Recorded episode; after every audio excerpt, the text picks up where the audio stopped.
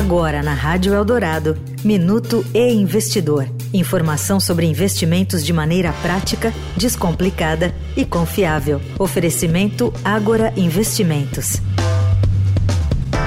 A próxima Copa do Mundo está prevista para acontecer entre junho e julho de 2026, em três países sede: Estados Unidos, Canadá e México. Com destino definido, fica mais fácil determinar uma média de gastos para ver de perto os jogos. Segundo o levantamento realizado pela Finacap, os torcedores brasileiros precisam juntar cerca de 27 mil reais até janeiro de 2026 para conseguir arcar com todos os custos da viagem internacional. O valor corresponde às despesas com os ingressos dos jogos, preços de passagens, hospedagem e gastos com as viagens internas dentro dos Estados Unidos, país que deve concentrar a maioria das partidas. Além de tentar comprar as passagens e hospedagens com antecedência, Celso Pereira, diretor de investimentos da Nomad, recomenda que os investimentos de quem quiser ver a Copa em 2026 estejam protegidos da variação do câmbio.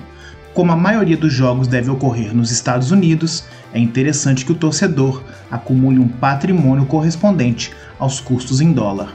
Eu sou Renato Vieira, editor do Investidor. Até a próxima. Você ouviu o Minuto e Investidor.